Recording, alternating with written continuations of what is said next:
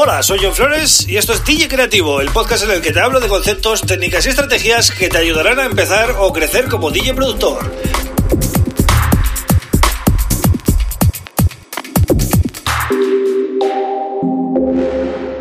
Hola, bienvenido, bienvenida a DJ Creativo. Mi nombre es John Flores y este es el episodio número 104 del podcast.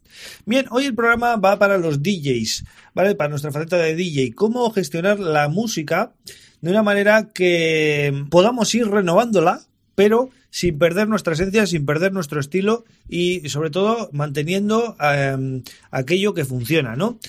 Esto lo digo porque muchas veces por intentar querer estar a la última o, tener más novedades que otros DJs, pues nos dejamos llevar por, em, bueno, el nuevo repertorio. ¿Qué es esto del nuevo repertorio? Pues te bajas eh, todos los últimos temas que has encontrado y haces una sesión. Pues eso es un riesgo bastante grande que mm, yo he corrido muchas veces y que suele pasar, ¿no? ¿Por qué es un riesgo? Porque como toda la música es nueva, el público no va a conocer ninguno de los temas. Puede salirte bien si tienes un público receptivo y mm, con la mente abierta y con ganas de divertirse y casualidad, eso, esa selección que has hecho encaja perfectamente con la fiesta o puede salirte fatal, porque claro, el público no conoce la música, no conoce ese nuevo repertorio y al final estás arriesgando demasiado. Por tanto, yo lo que te recomiendo es que en cualquier sesión que hagas, en cualquier género, tengas siempre eh, temas comodín, temas que sabes que funcionan y aunque pase el tiempo la gente sigue reaccionando bien, porque no hay que olvidar que muchas veces pensamos que un tema ya es viejo eh, con simplemente dos, tres meses de, desde que salió. Y para mí es un error, ¿no? Eh, quizás nosotros lo hemos escuchado muchas veces porque lo tenemos que pinchar, lo, hemos escuchado en el estudio, preparando sesiones, etcétera. Pero mm, la gente va a otro ritmo. Igual ese tema no lo han escuchado tantas veces. E incluso hay gente en, esa, en ese evento, en esa fiesta, que no sigue tan al detalle, ¿no? Las, novedades musicales y quizás, mm, pues bueno, igual solo ha escuchado una o dos veces ese tema y de pasada, ¿no? Por tanto, no demos por hecho que lo que a nosotros nos aburre, a la gente también em, puede resultarle demasiado previsible. Es más, lo previsible, y está comprobado, porque no hacen más que salir hits de los 80 y de los 90 eh, remezclados continuamente, lo previsible siempre funciona. Y aunque parezca recurrir a lo fácil, pues muchas veces es necesario para que la sesión enganche bien al público, que es el objetivo, ¿no?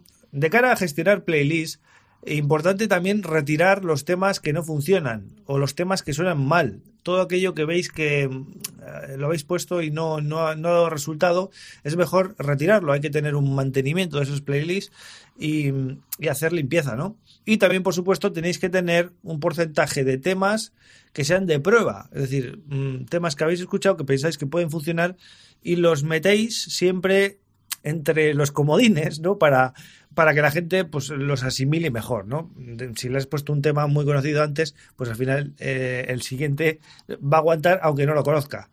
Entonces, una buena idea es mantener siempre un tipo de set, ¿vale? Unos, eh, tener 50, 60 temas preparados para esas típicas sesiones de dos horas o, una cosa así, o algo más, e ir optimizando esa lista, ¿no? Ir metiendo temas nuevos, ir sacando algunos que ves que ya no funcionan tanto, e ir renovando, ¿no? Constantemente. Eh, importante también eh, que si tienes un tipo de sesión más o menos ya que funciona, no la hagas siempre igual, ¿vale? En el mismo orden, las mezclas y todo, porque eso al final te va a aburrir a ti. Entonces intenta tú mismo también ir metiendo novedades para no repetir mm, exactamente el mismo, la misma sesión varias veces durante una semana o, o durante un mes y que te quede muy similar y al final pues tú también vas a perder esa, esa frescura, ¿no? También importante de, cara a organizar las listas, que te anotes en comentarios o donde tú quieras, pues la energía de los temas para poder tú ir luego eligiendo en función de, de la energía de, que veas en la pista, ¿no? Una cosa muy común que suele pasar cuando lo que decía antes, ¿no? Cuando tienes música que es muy nueva y quieres hacer una sesión para sorprender, claro, al ser temas nuevos no los conoces bien, no te acuerdas, eh, no sabes eh, exactamente la energía que tienen, por tanto, por eso es importante hacerte esas anotaciones. De todas maneras, cuanto mejor conozcas la música que pinchas, mejores resultados vas a obtener, porque al final el DJ se basa mucho en elegir ese tema concreto que encaja en el momento adecuado y para eso necesitas conocer los temas. Si basas tus sesiones en música nueva vas a tener serios problemas para mm, sorprender a la pista y para que tú puedas hacer un buen trabajo como DJ, ¿no? Y luego también, para finalizar ya, eh, quería comentar el tema de los top 100, top 10 y todas estas cosas. Eh, bueno, a ver, no es nada malo, pero eh, al final tú date cuenta que si tú eres un DJ de electrónica y te descargas un, un top de estos, una lista, vamos, al final eso lo puede hacer cualquiera. Tienes que intentar rebuscar un poquito más la música, que no sea tan evidente, si hay hits, ¿no? Eh, que están en esas listas y los quieres poner porque eh, pues te gustan mucho y encajan perfectamente con lo que tú haces, pues bien, pero, pero no pongas la lista seguida lo que decía antes, ¿no? ¿no? bajes todo lo nuevo de golpe e intentes hacer una sesión con eso, porque puede que para un podcast o, una, una, sesión para una radio o lo que sea que te pidan, funciona, porque claro, estás metiendo novedades y bueno, pero en una pista de baile todo nuevo no suele funcionar tan bien, ¿vale? En géneros quizás más underground, pues la gente es más abierta y, deja que improvises más, pero como toques un, un género que sea algo popular, mínimamente popular, lo nuevo, nuevo, nuevo no funciona. Hay un tipo de sesiones que está muy en auge ahora, que son las sesiones Remember, las sesiones eh, de hace, bueno, que, se ponen música de hace una década o dos décadas, ¿no? 80, 90, 2000. Son sesiones muy populares y que mueven mucha gente. Al final, cada década tiene un, un público, ¿no? Y tú piensas que si tú estás empezando ahora, cuando pasen 10 años, toda la música que estás poniendo ahora al final formará parte de, ese, esa sesión Remember que podrás hacer tú, ¿no?